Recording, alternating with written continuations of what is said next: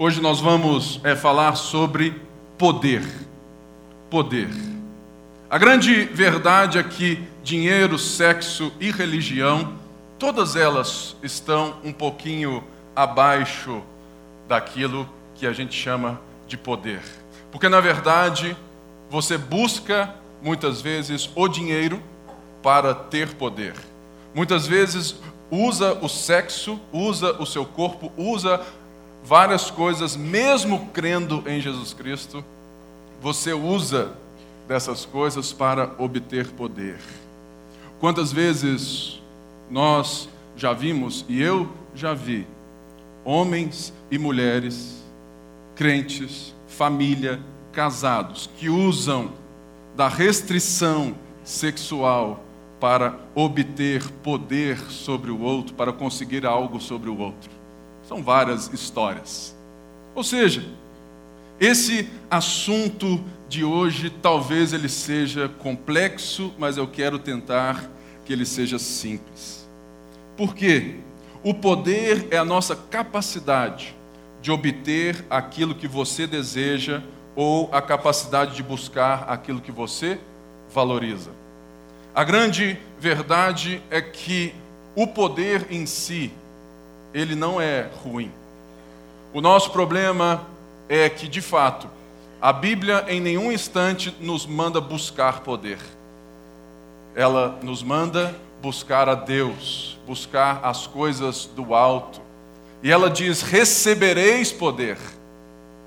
Ou seja, se a Bíblia não nos manda buscar esse poder, até mesmo o poder de Deus, por que nós continuamos a viver a vida buscando a capacidade ou o poder para realizar aquilo que verdadeiramente a gente deseja? Por quê? Porque a partir do poder, a maneira que você usa o poder que você tem, revela onde está o seu coração aquilo que você mais ama, aquilo que você mais valoriza, ou seja, aquilo que você adora. O poder é perigoso, não apenas é porque ele é possível nos dar e nos dar a capacidade de fazermos o mal, mas o poder também é perigoso, porque nós temos no poder a capacidade de exaltar quem o tem, no fato, nós mesmos. Por isso, Lucas 9, eu vim e trouxe, porque é algo que fala muito dentro de mim. Porque Lucas apresenta Jesus como o Filho do Homem, o homem perfeito, aquele que faz as coisas interdependentes ou na dependência do Pai, no poder do Pai. Eu poderia muito bem ter ido a Marcos porque Marcos fala sobre o servo de Deus, o servo de Deus com poder. Mas eu fiz a escolha por Lucas 9, porque eu quero hoje tentar mostrar a diferença de Jesus, homem, lidando com o poder que ele tem, e os discípulos lidando com o poder que Jesus os concedeu.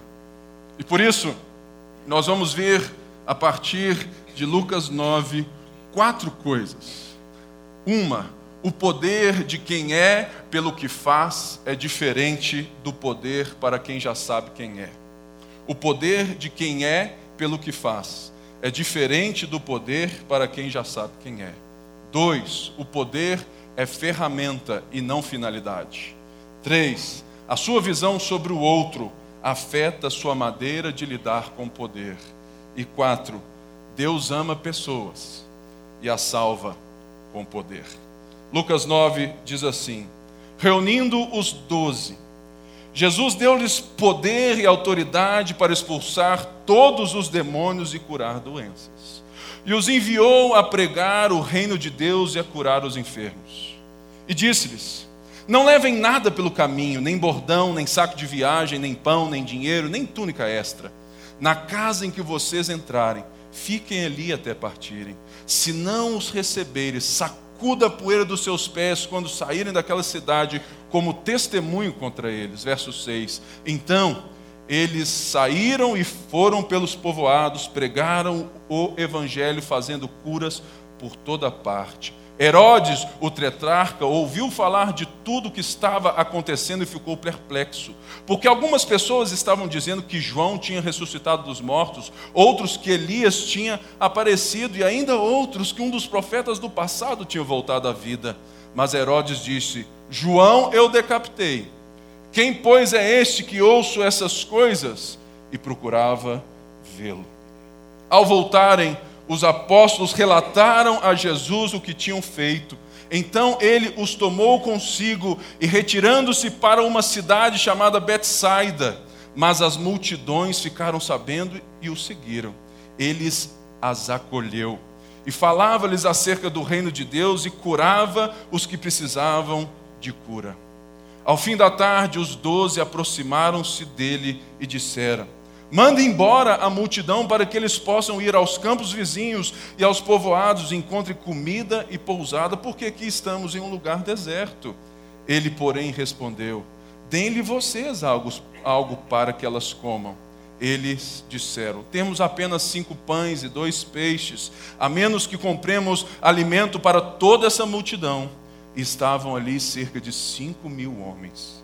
Mas ele disse aos seus discípulos: faça-nos sentar em grupos de cinquenta. Os discípulos assim fizeram e todos se assentaram, tomando os cinco pães e os dois peixes, olhando para o céu, deu graças e partiu.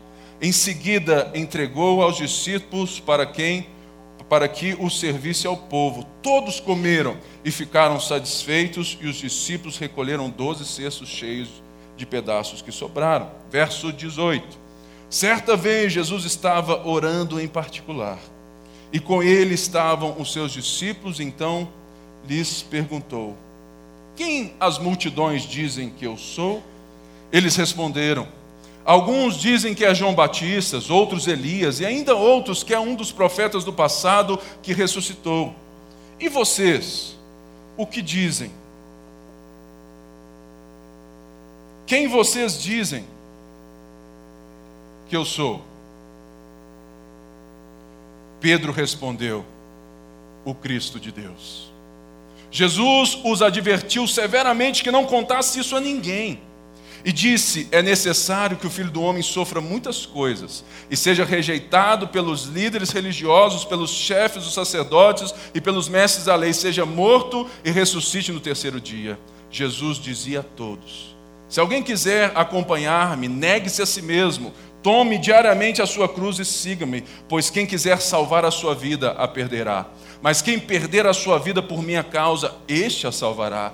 Pois o que adianta o homem ganhar o mundo inteiro e perder-se ou destruir-se a si mesmo? Se alguém se envergonhar de mim e de minhas palavras, o filho do homem se envergonhará dele, quando vier em sua glória e na glória do Pai e dos seus santos anjos. Garanto-lhes que alguns que assim se acham de modo nenhum, alguns que aqui se acham de modo nenhum experimentarão a morte antes de verem o reino de Deus. Aproximadamente oito dias depois de dizer essas coisas, Jesus tomou consigo Pedro, João e Tiago e subiu para o monte para orar. Enquanto orava, a aparência de seu rosto se transformou e suas roupas ficaram alvas e resplandecentes como o brilho de um relâmpago. Surgiram dois homens que começaram a conversar com Jesus. Eram Moisés e Elias. Apareceram em glorioso esplendor e falavam sobre a partida de Jesus que estava para se cumprir em Jerusalém. Pedro e os seus amigos estavam dominados pelo sono, acordando subitamente, viram a glória de Jesus e os dois homens que estavam com ele. Quando estes iam se retirando, Pedro disse a Jesus: Mestre, é bom estarmos aqui, façamos três tendas, uma para ti, uma para Elias e outra para Moisés. Ele não sabia o que estava dizendo. Enquanto ele estava falando, uma nuvem apareceu e os envolveu. E eles ficaram com medo ao entrarem na nuvem. Dela saiu uma voz: Este é o meu filho, o escolhido, ouçam. Tendo-se ouvido a voz, Jesus ficou só. Os discípulos guardaram isso somente para si, naqueles dias não contaram a ninguém o que tinham visto. No dia seguinte, quando desceram do monte, uma grande multidão veio ao encontro dele. Um homem da multidão bradou: Mestre, Rogo-te que des atenção ao meu filho, pois é o único que tenho. O espírito o domina, de repente ele grita, lança-no em convulsões e o faz espumar, quase nunca o abandona e o está destruindo. Roguei aos teus discípulos que o expulsassem, mas eles não conseguiram. Respondeu Jesus: Ó geração incrédula e perversa, até quando estarei com vocês e terei que suportá-los? Tragam-me aqui o seu filho. Quando o menino vinha vindo, o demônio o lançou por terra em convulsão. Mas Jesus repreendeu o espírito imundo, curou o menino e o entregou de volta a seu pai. E todos ficaram atônitos ante a grandeza de Deus. Estando todos maravilhados com tudo o que Jesus dizia, ele disse aos seus discípulos: Ouçam atentamente o que vou lhes dizer. O filho do homem será traído e entregue nas mãos dos homens, mas eles não entendiam o que isso significava. Era-lhes encoberto para que não o entendessem e tinham receio de perguntar-lhes a respeito dessa palavra. Verso 46. Está todo mundo junto comigo? Então vamos lá. Começou uma discussão entre os discípulos acerca de qual deles seria o maior. Jesus, conhecendo os pensamentos, tomou uma criança e a colocou em pé ao seu lado. Então lhes disse: Quem recebe esta criança em meu nome está me recebendo. E quem me recebe está recebendo aquele que me enviou, pois aquele que entre vocês for o menor, este será o maior. Disse João: Mestre, vimos um homem expulsando demônios em teu nome e procuramos impedi-lo porque ele não era um dos nossos. Não impeçam, disse Jesus, pois quem não é contra vocês é a favor de vocês. 51. Aproximando-se o tempo em que seria elevado aos céus, Jesus partiu resolutamente em direção a Jerusalém e enviou mensageiros à sua frente. Indo estes, entraram no povoado samaritano para que lhe fazer os preparativos, mas o povo dali não o recebeu, porque se notava que ele se dirigia para Jerusalém. Ao verem isso, os discípulos Tiago e João perguntaram: Senhor, querem que façamos cair fogo do céu para destruí-los? Mas Jesus voltou-se e os repreendeu, dizendo: Vocês não sabem de que espécie de espírito vocês são? Pois o filho do homem não veio para destruir a vida dos homens, mas para salvá-los. E foram para o outro povoado. Quando andavam pelo caminho, o homem lhe disse: Eu te seguirei onde quer que fores. Jesus respondeu: As raposas têm suas tocas e as aves do céu têm seus ninhos, mas o filho do homem não tem onde repousar a cabeça. A outro disse: Siga-me. Mas o homem respondeu: Senhor, Deixa-me primeiro sepultar meu pai. Jesus lhe disse: Deixe que os mortos sepultem os seus próprios mortos. Você, porém, vá e proclame o reino de Deus. Ainda outro disse: Vou seguir-te, Senhor, mas deixa-me primeiro voltar e despedir-me da minha família. Verso 62 e último. Jesus respondeu: Ninguém que põe a mão no arado e olha para trás é apto do reino de Deus. Senhor, essa é a Sua palavra. E a gente leu 62 versículos. Infelizmente, né, tem gente aqui né, que não leu metade disso na semana inteira. Por isso, eu te peço que o Senhor possa restaurar o poder de viver a vida do Senhor no nosso meio. E que o Senhor possa destruir a maneira como lidamos com o poder que achamos que temos. É o que eu te peço, em nome de Jesus. Amém. Ufa! Eu me senti o, Bonner. Né, meu sonho era ser o Bonner. Né? Aí eu falei assim, poxa, meu sou gago, eu virei pastor. Então, mas hoje deu certo, graças a Deus. Irmãos, nos versos 1 e 2, Lucas nos diz algo interessante sobre o ponto 1 que eu quero hoje lhes trazer. é que o poder de quem é pelo que faz, ou seja, o poder daquelas pessoas que acham que têm poder por aquilo que fazem, é diferente do poder de quem já sabe quem é, de quem não usa o poder para se criar ou para receber identidade. E Jesus aqui, ele vem, e uma das coisas que é muito linda que, que Jesus concede poder aos discípulos. E eu li justamente nove todo para que você entenda o enredo. Porque você vai perceber que ficou claramente identificado que os discípulos, Tiago e João, ficaram todo pimpão, achando que eles estavam como os Power Rangers, como gente assim, que tinha todo o poder. Na nossa época aqui, né, o Jaspion, não é verdade? Ou seja, a maneira como eles estavam olhando o poder era diferente da maneira de quem sabe quem é. E Jesus concede poder. E uma das coisas que nós temos que entender é que o poder em si não é coisa ruim. Deus, em Gênesis 1, 27 e 28, ele diz assim: E criou Deus o homem à sua imagem. A imagem de Deus o criou, homem e mulher os criou, e Deus os abençoou e lhes disse: Frutificai e multiplicai-vos, enchei a terra, sujeitai-a e a dominai, sobre os peixes do mar, sobre as aves do céu, sobre todo o animal que se move. O ser humano, o homem, a criação de Deus, nós fomos feitos por Deus, como sua imagem, fomos dotados de poder para uma função. E que função era essa? A função de cultivar, de estabelecer uma sociedade para a glória de Deus, uma sociedade para o amor e não para a admiração. Mas todos aqui sabem, porque são assim, o pecado entra no mundo, o orgulho, a vontade de querer ser o dono do seu próprio poder. Adão faz isso e nós fazemos isso de nascença. E, e, então Lucas nos diz que Jesus concede poder aos doze. Por quê?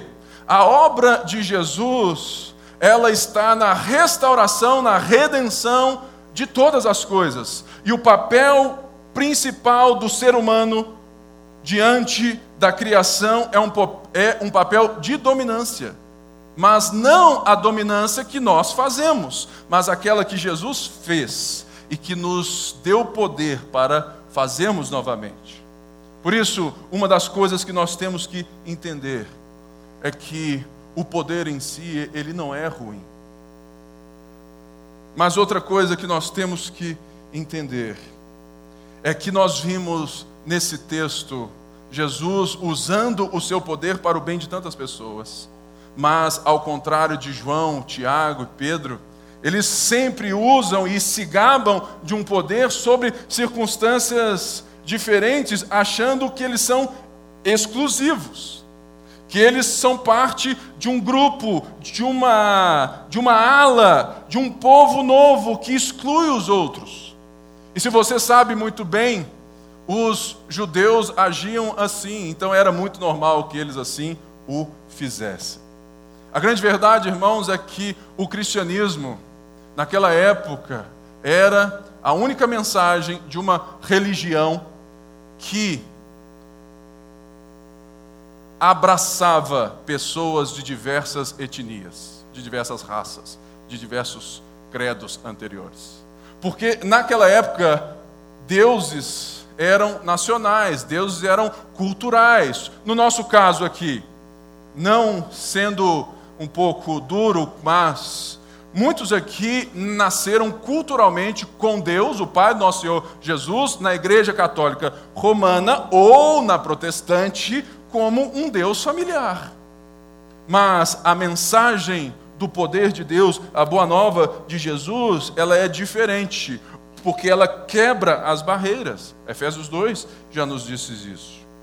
E uma das coisas que, que, que de fato Lucas 9 nos mostra muito bem é que quando você sabe quem você é, você usa o poder por amor, Mas quando você não sabe quem você é e você quer usar o poder para se dar identidade, você busca admiração.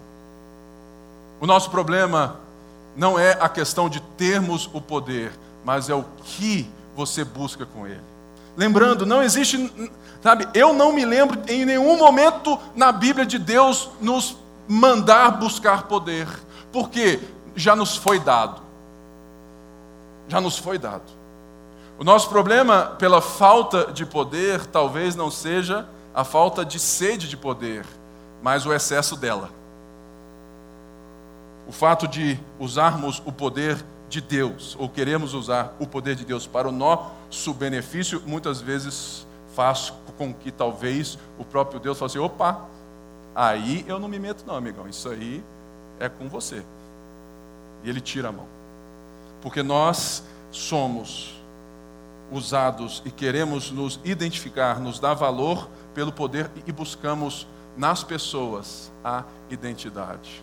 Jesus, o tempo todo, ele multiplica o pão, ele expulsa, ele faz as coisas para o benefício das pessoas. E ele diz: Olha, eu não vim destruir, eu vim salvar. Mas o tempo todo os discípulos estão agindo ao contrário porque é natural do coração do ser humano buscar a admiração. Existem duas ou três aqui que eu sempre após eu prego e um deles é o Clélio. Toda vez que eu prego, acaba, vem o Clélio, me abraça. Eu sempre faço uma, uma pergunta, e aí, foi bom? Irmãos, sendo muito sincero, é verdade. Muitas vezes o fato de ter um respeito por alguém que é um professor para mim, faz com que eu, de alguma forma, se não estou da maneira correta do poder, busque no Clélio a admiração. Busque no Clélio identificação para me falar se eu sou bom pregador ou não. E isso é o problema.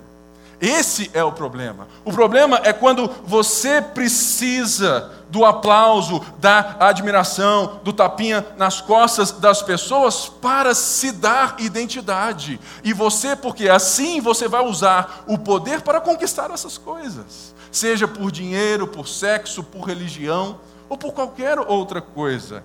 Eu já tenho algum tempo como líder de igreja. Irmãos, o pau quebra.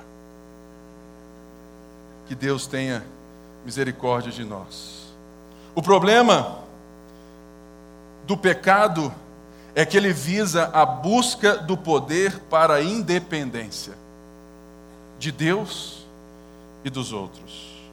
Muitas vezes, e muitas vezes eu vejo irmãos, amigos, buscando a tal independência financeira. Mas é triste vê-los comprometendo a essência da vida. E lá na frente, eu oro a Deus que eles não paguem o preço por isso. Por quê? Porque eles querem poder, mas eles não querem o poder submetido ao poder de Deus. Nós temos que ter muito cuidado com isso.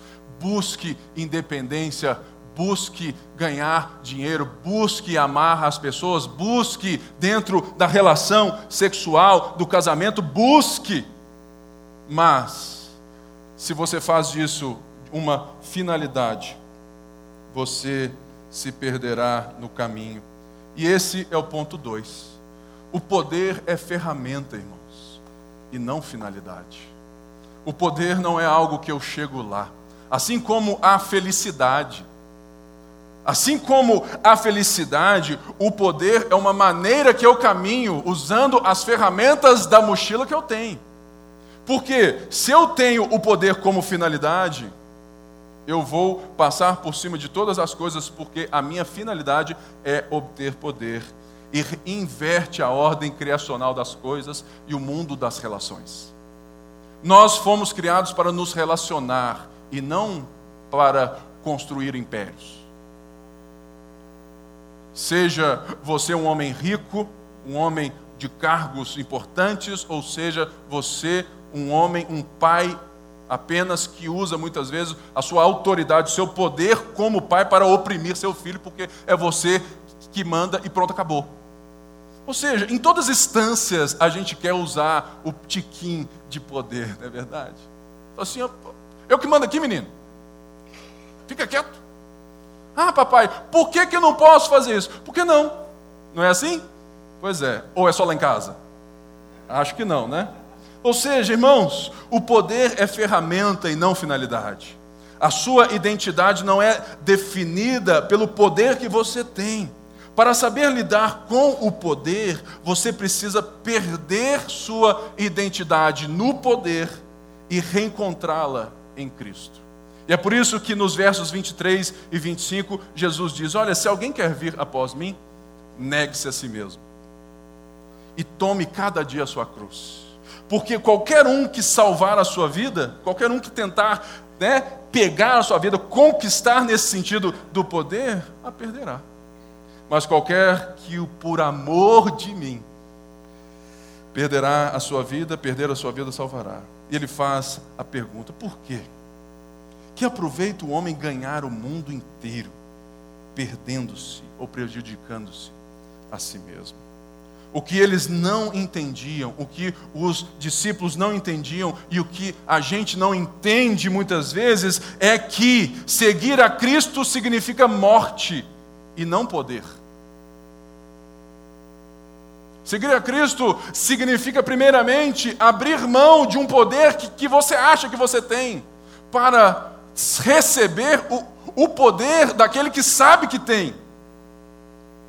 Seguir a Cristo é se tornar vulnerável na mão de um Deus todo-poderoso.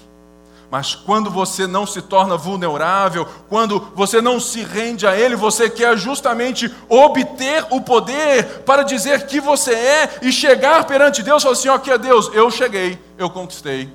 Mas isso vai entrar muito na religião, eu vou deixar para o próximo dia. Perder a alma é perder a essência do que é real. É criar um mundo ilusório de poder, seja pelo dinheiro, religião ou sexo, e se colocar no mundo a partir disso. Irmãos, essa série ela foi pensada justamente porque a gente sabe e a gente sabe por experiência íntima nossa, que muitas vezes a nossa fé confessional, o que nós estamos dizendo aqui, cantando aqui sobre Jesus, é diferente da nossa fé funcional. Paul Tripp fala isso. É, você gostou dessa, né? É, gente, eu fui ver o Tim Keller, então eu estou empolgado. O homem prega demais. Eu vou chegar lá. Ou seja, irmãos, Será que é aquilo que tudo você cantou hoje aqui, que tudo que você disse aqui, e que toda a fé que você confessa a plenos pulmões, faz sentido com a vida, as marcas que os seus pés registram? Será?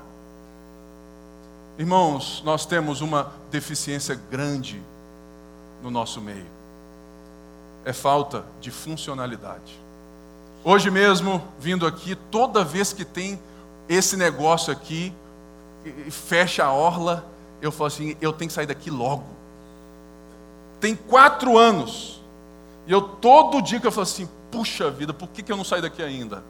Mas, o que, que me segura aqui é a beleza do lugar o status do lugar. Falou, nossa, mas aqui é tão bonito. A igreja, sabe, assim, já tem um nome, né? O povo já sabe que é aqui.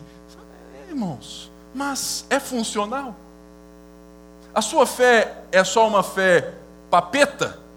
Da boca para fora? Ah, não, eu, eu creio, né? Creio em Deus Pai, Todo-Poderoso, Criador dos céus e da terra. Não, pastor, eu creio nas cinco solos. Não, pastor, eu sou um reformado.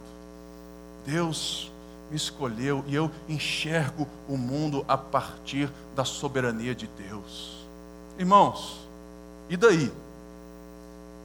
Eu quero ver isso no seu abraço, na sua oferta, na sua forma de se doar às pessoas. Eu quero ver você usando o poder que você tem da maneira que Deus usaria, e não para construir um castelo de areia. Poder é ferramenta, irmãos, e não finalidade. Poder é uma maneira que nós precisamos saber usar para aprendermos a proclamar o reino de Deus. Porque somente quem sabe quem é é capaz de usar o poder da maneira e da dose correta. Lembra-se lá de Mateus 4, Jesus sendo tentado no deserto, lembra dessa? Irmãos, em que que Jesus foi tentado? Me explica. No poder. Porque ele foi tentado na divindade dele. Jesus não foi tentado como homem, ele foi tentado como Deus. Se tu és o filho de Deus, mata a sua fome, porque eu sei, Jesus, o diabo falando assim: Eu sei, Jesus, eu sei quem você é, e eu sei o poder que você tem, e eu sei que você está morrendo de fome, cabra. Eu sei que você está aí há 40 dias e o pau está quebrando aí dentro. Você está morrendo de fome aqui. Você é poderoso, cara. Fala assim, ó. Pipim, salabim, bim, bim transforma a pedra numa focácia italiana com azeite extra virgem e presunto de Parma de primeira qualidade. Ele poderia? Poderia. Mas Jesus nunca usou o seu poder para si mesmo. Ele sempre usou o seu poder para restaurar aqueles que o Pai amou de tal maneira. Poder é ferramenta. Ou seja, Quantas pessoas ganham tanto dinheiro e ficam mesquinhando poder, achando, não, agora eu posso. Agora... Irmãos, você já pensou que a lógica de compra desse mundo é totalmente enviesada por essa ótica de poder? Eu me lembro de várias tragédias, a última nossa aqui, que o preço da água subiu Quanto mais as tragédias acontecem no nosso meio, mais a gente usa o poder da venda do produto que eu tenho, que pela tragédia vira necessidade, eu subo o preço. Por quê? Porque eu quero me amar. Eu quero me fazer. E é estranho. Quando o correto seria do governo e da nossa parte. Uma tragédia aconteceu, existe uma demanda por algum produto, algo, corta os impostos primeiro e depois abaixa o preço de custo, deixa o povo se abastecer.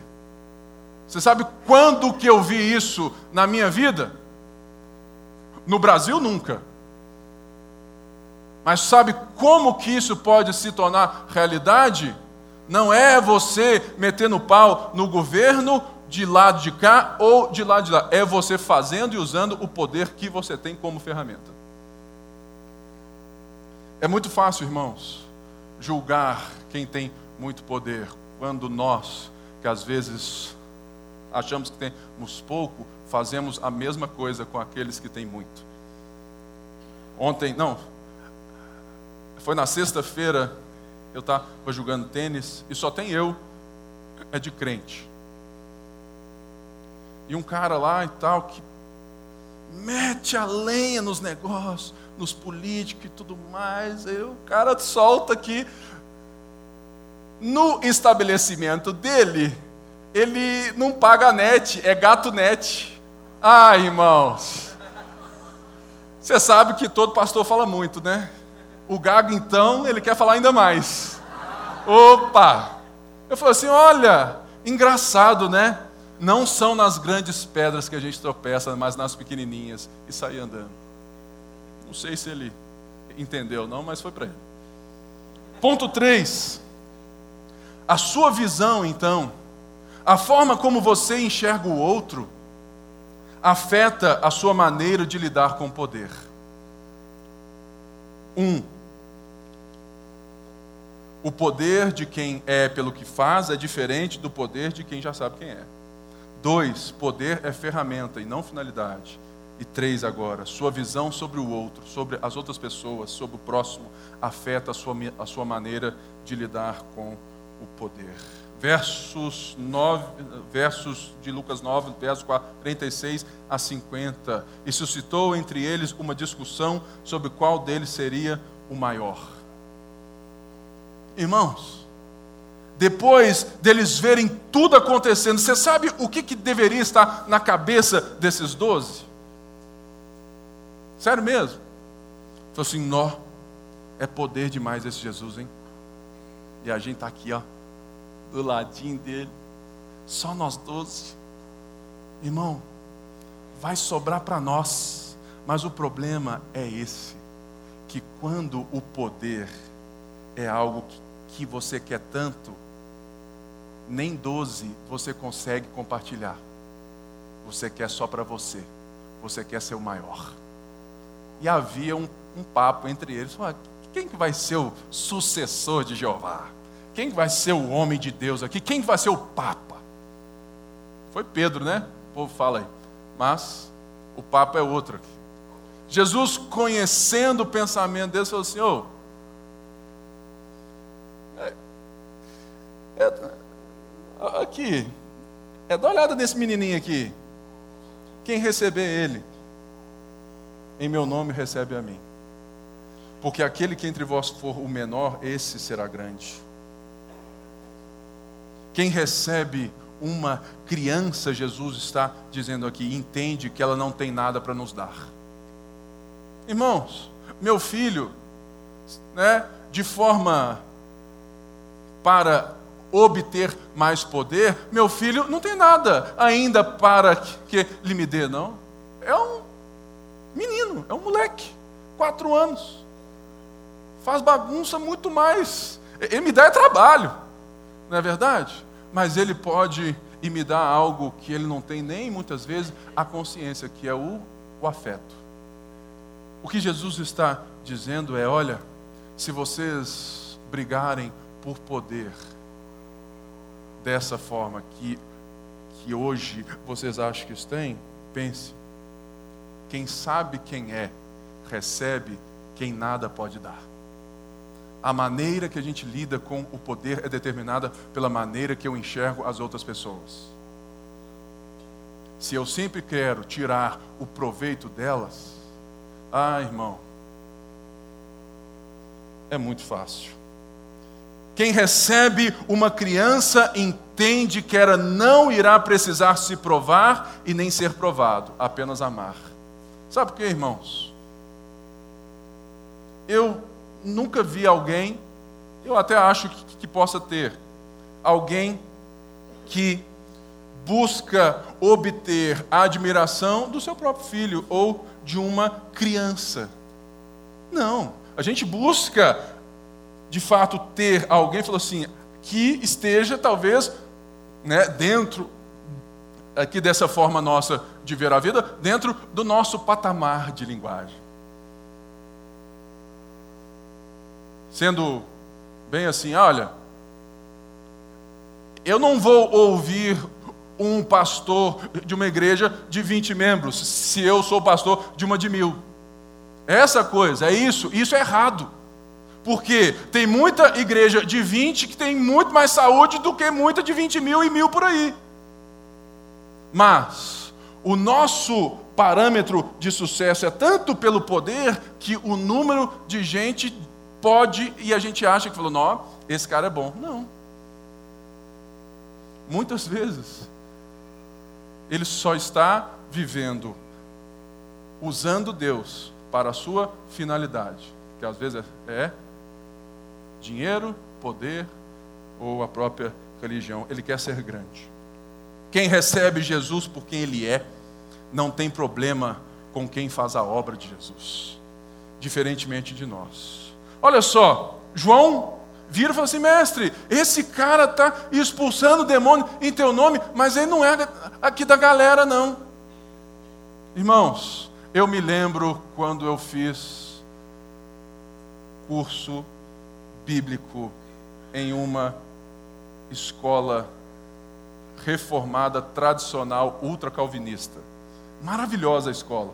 povo sabe de Bíblia como poucos.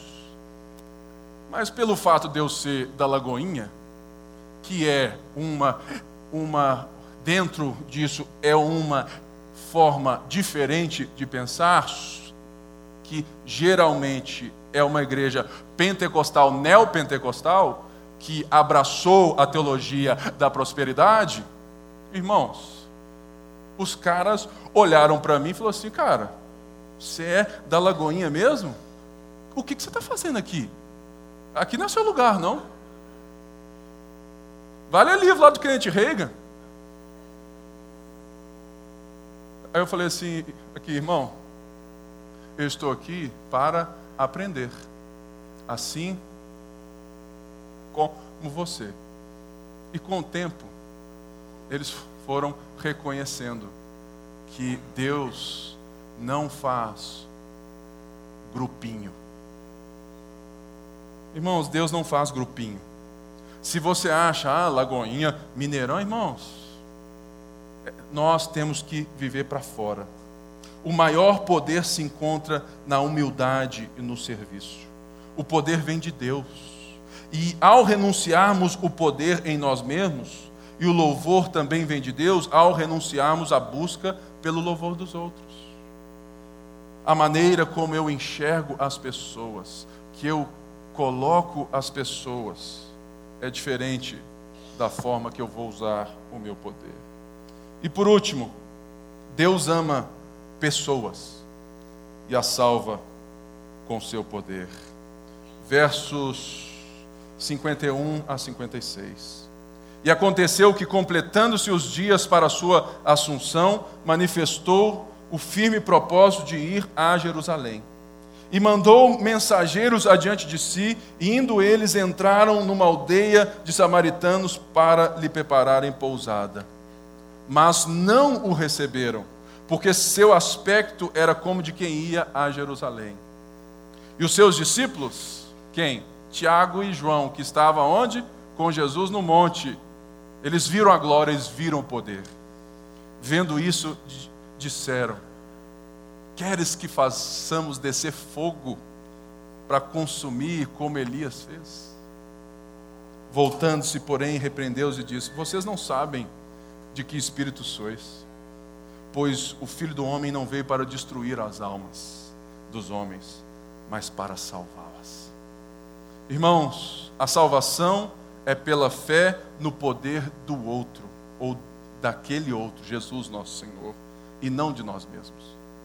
Quando chamamos Jesus de meu, temos dificuldade muitas vezes para compartilhar a vida do Pai que é nosso.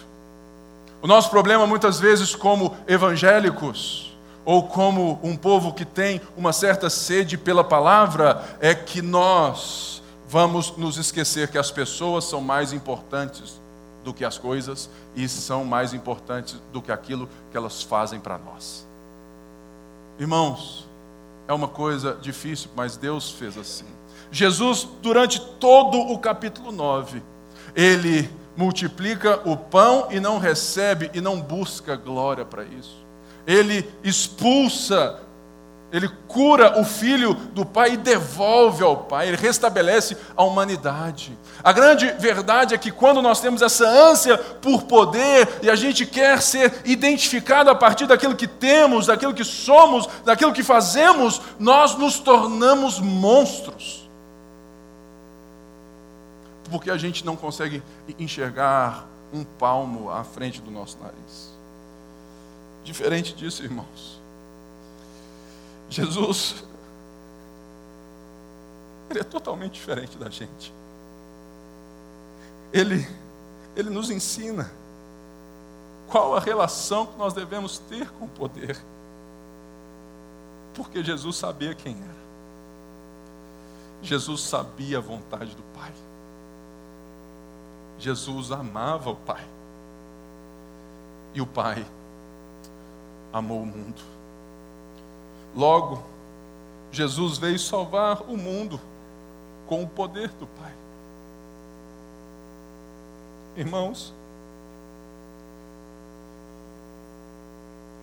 se existe uma coisa que, que nos destrói, é a nossa briga por poder. Se existe algo que destrói famílias, relações, igrejas, pessoas, eu fico vendo. Lá em Brasília, né? Vamos bem longe da gente, entendeu? Para ele não chorar mais. A impressão que eu tenho é que a briga pelo poder é tão grande que, que cara, é, é, é, assim, cara, assim, eles não estão nem aí para nós. Direita, esquerda, para todo lado, qualquer música que você quiser. E você fica aí brigando por direita e esquerda, você é, você é bobo.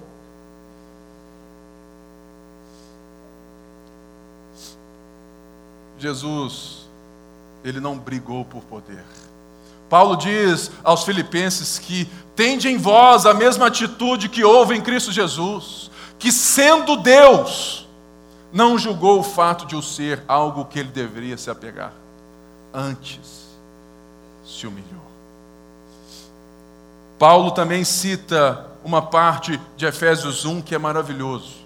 Efésios 1, diz que o qual e, o, e, e, qual a sobreexcelente grandeza do seu poder sobre nós, os que cremos segundo a operação da força do seu poder, que manifestou em Cristo, o Deus Pai, manifestou em Cristo, ressuscitando dentre os mortos e pondo à sua direita nos céus, acima de todo principado e poder, potestade e domínio, de todo nome que se nomeia, não neste século, mas também no vindouro, e sujeitou todas as coisas a seus pés, e sobre todas as coisas o constituiu como cabeça da igreja, que é seu corpo, a plenitude daquele que cumpre tudo em todos.